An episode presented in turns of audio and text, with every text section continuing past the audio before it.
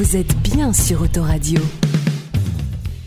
On continue cette émission de Culture et Découverte avec euh, la deuxième partie où nous partons à la rencontre des habitants de la banlieue sud au travers euh, d'interviews que l'équipe a pu euh, réaliser par téléphone mais aussi ici en vrai au studio où nous avons le plaisir de les accueillir en respectant bien sûr les mesures sanitaires. Aujourd'hui, j'ai le plaisir de recevoir Françoise Leclerc, qui est une écrivaine et poétesse, résidant à Bagneux dans les Hauts-de-Seine. Françoise manie la rime avec une vive passion depuis quelques années. Elle vit dans l'une des plus anciennes maisons du quartier de la Pierre Plate, d'où depuis sa fenêtre elle trouve toujours l'inspiration. Autrice de nombreux ouvrages, Françoise est aujourd'hui avec nous au studio d'Autoradio pour nous parler de son dernier livre qui va sortir d'ici quelques jours, intitulé Les claques dents aux éditions L'Armatan, mais pas seulement, vous allez voir. Bonjour Françoise et bienvenue sur Autoradio. Je remercie Autoradio, Guillaume, Cyril et, toute leur équipe euh, qui me font l'honneur de me recevoir aujourd'hui. C'est un grand plaisir, Françoise. Alors, Françoise, pour euh, démarrer cette interview, je voulais déjà que nos auditeurs puissent euh, apprendre un peu à mieux vous connaître. Et pour cela, j'aimerais que vous nous disiez depuis combien d'années vous habitez Bagneux et pourquoi cette ville est votre ville de cœur? Alors, j'habite à Bagneux depuis de 1972, c'est-à-dire un certain temps. La Pierre Plate, quartier nord de Bagneux. Euh, remplacé aujourd'hui, euh, la pierre plate est devenue le territoire de Barbara, le métro. Donc il y a vraiment un, grand écart. À l'époque, moi, c'était le, territoire des chats terribles et des ravines euh, qui, jalonnaient la pierre plate. Donc je dirais du reste, si vous le permettez, un texte concernant, concernant la pierre plate. Bien sûr, avec plaisir. Vous voulez que je le dise Avec plaisir, Françoise. Pierre plate. Des chats terribles viennent, traversant la ravine d'Arcueil, marqués de leur odeur la terre des vieux pommiers. Bergers ouvriers du fort de Montrouge, dont l'enseigne branle au tertre. Pierre plate. On voudrait bien y vivre dans ces bâtisses anciennes où sommeillent les nains. Au bout du mince chemin sec, les roses des jardins. Les roses sont exquises. Pierre plate, des chaînes au bout des poings, la bande des pierrelets.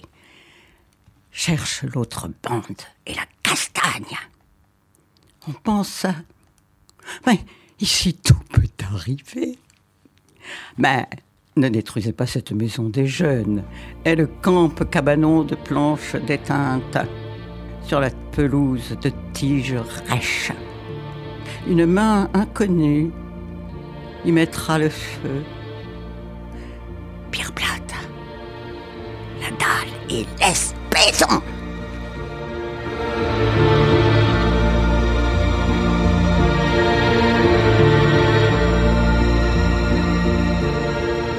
Les mots chantent avec vous, François. C'est super agréable de vous écouter, de vous entendre. Je vous remercie. J'ai d'ailleurs joué à Bagneux pour la fête des vendanges avec le campagnol. La fête des vendanges qui est très connue effectivement dans Bagneux et ses environs. Alors je voulais aussi revenir euh, sur euh, votre dernier ouvrage, euh, Les claques dents, que j'indiquais un peu en préambule, qui va paraître à la mi-février. Vous avez souhaité que je lise à l'antenne la quatrième de couverture de ce livre. Mais avant cela, est-ce que vous pouvez nous dire un peu ce dont il s'agit? Est-ce plutôt un roman, un recueil de poésie? Et puis surtout, pourquoi vous avez décidé de l'écrire? Alors, il s'agit d'un recueil de poésie. Il s'agit de notre époque hein, et de sa violence. Et alors, les claques-dents sont des sortes d'êtres euh, qui hantent les rues de nos villes, des, pauvres airs ou des gens qui euh, sont un peu marginaux. Ils sont euh, courageux, ils sont joyeux malgré les difficultés de la vie. Ils résistent, n'hésitent pas non plus à boire un coup pour se remettre d'aplomb quand ça va mal. Et donc voilà, c'est un peu ça. Euh, il y a de la violence dans cet ouvrage. Il y a les, c'est un peu les, gilets jaunes aussi. Je promène un, projecteur sur certains événements actuels. Et ça paraîtra donc à l'Armatan. D'accord. D'ici quelques semaines, c'est bien ça? C'est cette Normalement, ça doit paraître ce mois-ci, euh, oui, bien sûr. D'accord, au mois de février. Hmm. Ok. Alors, je vais donc vous lire la quatrième de couverture du livre, hein, comme vous me l'aviez demandé. Merci.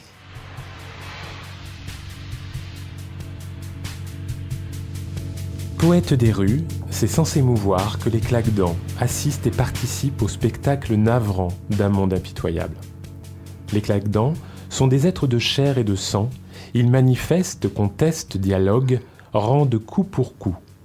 Ils partagent, non sans humour, avec le regard de ceux qui ont souffert, le pain des soupes populaires et le picotin des pauvres. Adieu poubelle, plus de gamelles. Sur le pavé, rien à béquer. Marche toujours, va claque-dents, jusqu'au chenil des chiens mouillés. Mendier ta part, ta juste part, et trempe ton pain, ton pain dans la soupe, la soupe, soupe des claques-dents.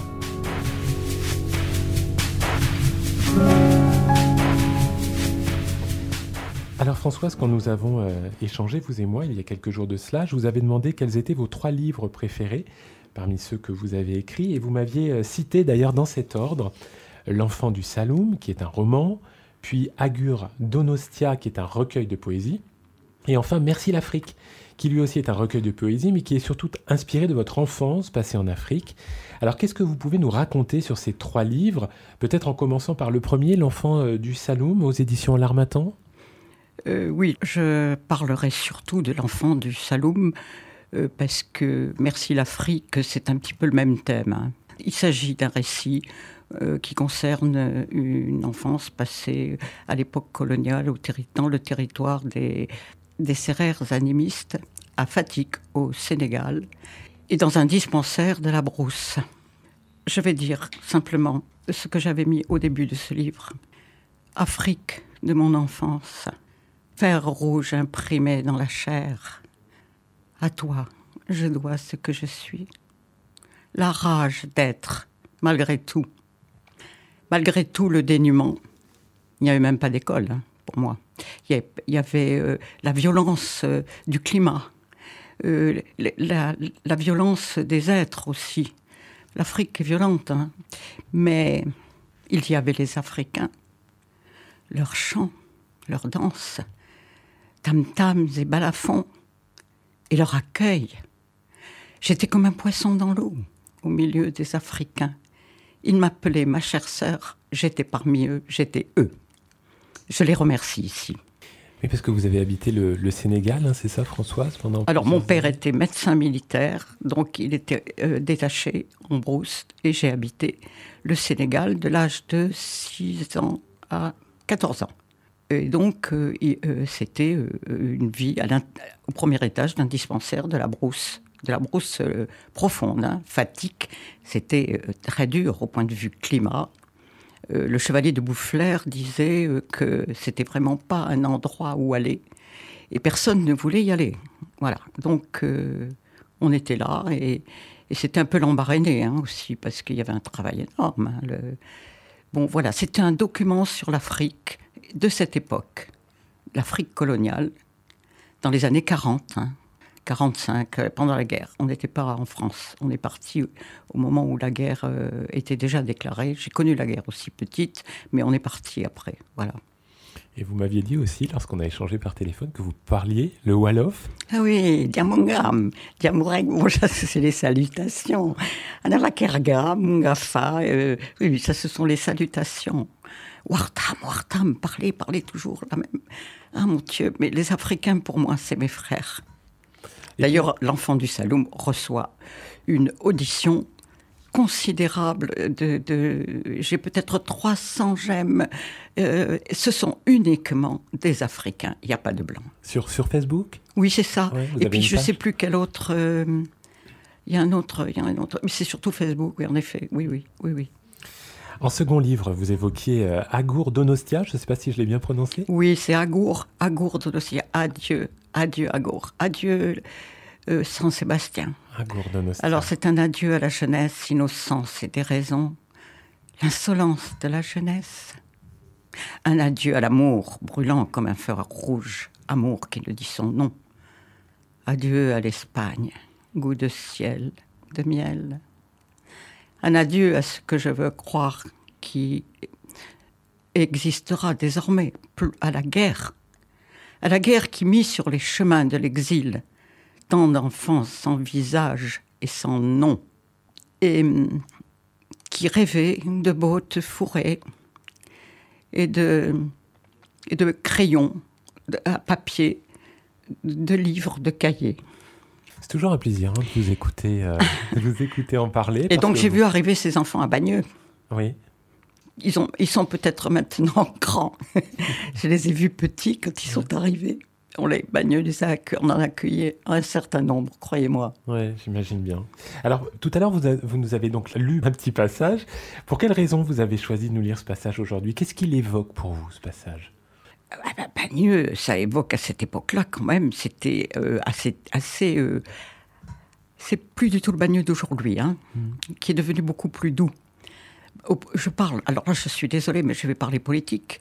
C'était un bagne communiste dur et qui n'est plus du tout le même.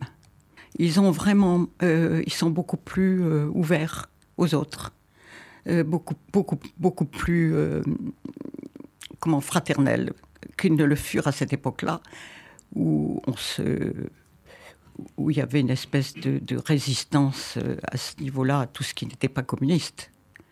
Hein, c'était, c'était ça.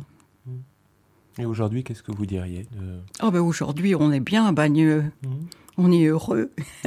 en plus, il va y avoir le, il y a le métro. Non, mais bon, ça, c'est pas ça qui est, qui est essentiel. Hein. Mais c'est que. Et puis, alors, vous avez maintenant, au, niveau politique, vous avez quand même les Verts, vous avez euh, des, un certain nombre. La, mairie est, très euh, variée au point de vue politique. Devant chez moi, maintenant, j'ai une piste cyclable. Vous faites du vélo, des fois? Oh, j'en ai fait beaucoup, mais là, maintenant. Euh, euh, maintenant, avec le Covid, avec... Oui, j'ai été une des premières à traverser Paris sur un vélo, effectivement.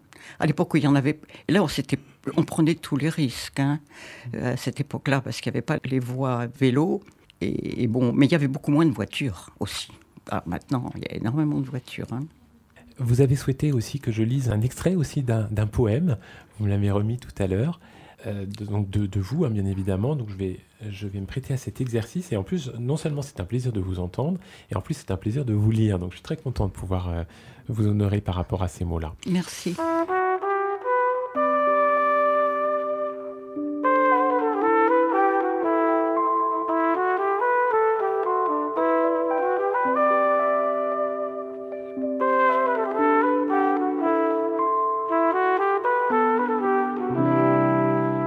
On ne choisit pas ces mots, ils sont là, ils s'imposent.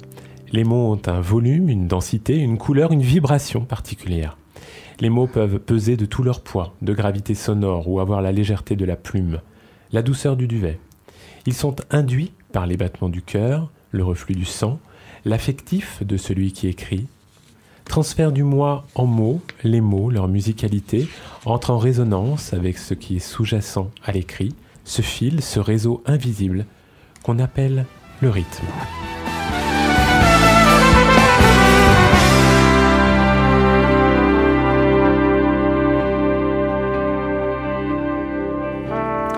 Vous remercie Françoise d'être venue nous voir aujourd'hui au studio d'Autoradio Arcueil pour nous parler de l'ensemble de vos œuvres. Et je rappelle que vous sortez donc d'ici quelques jours un nouveau livre intitulé Les claques dents aux éditions L'Armatan. Et j'invite bien sûr nos auditrices et auditeurs à continuer de faire connaissance avec vous depuis votre site web que nous mettrons euh, à disposition très bientôt sur le site d'Autoradio, autoradio.com.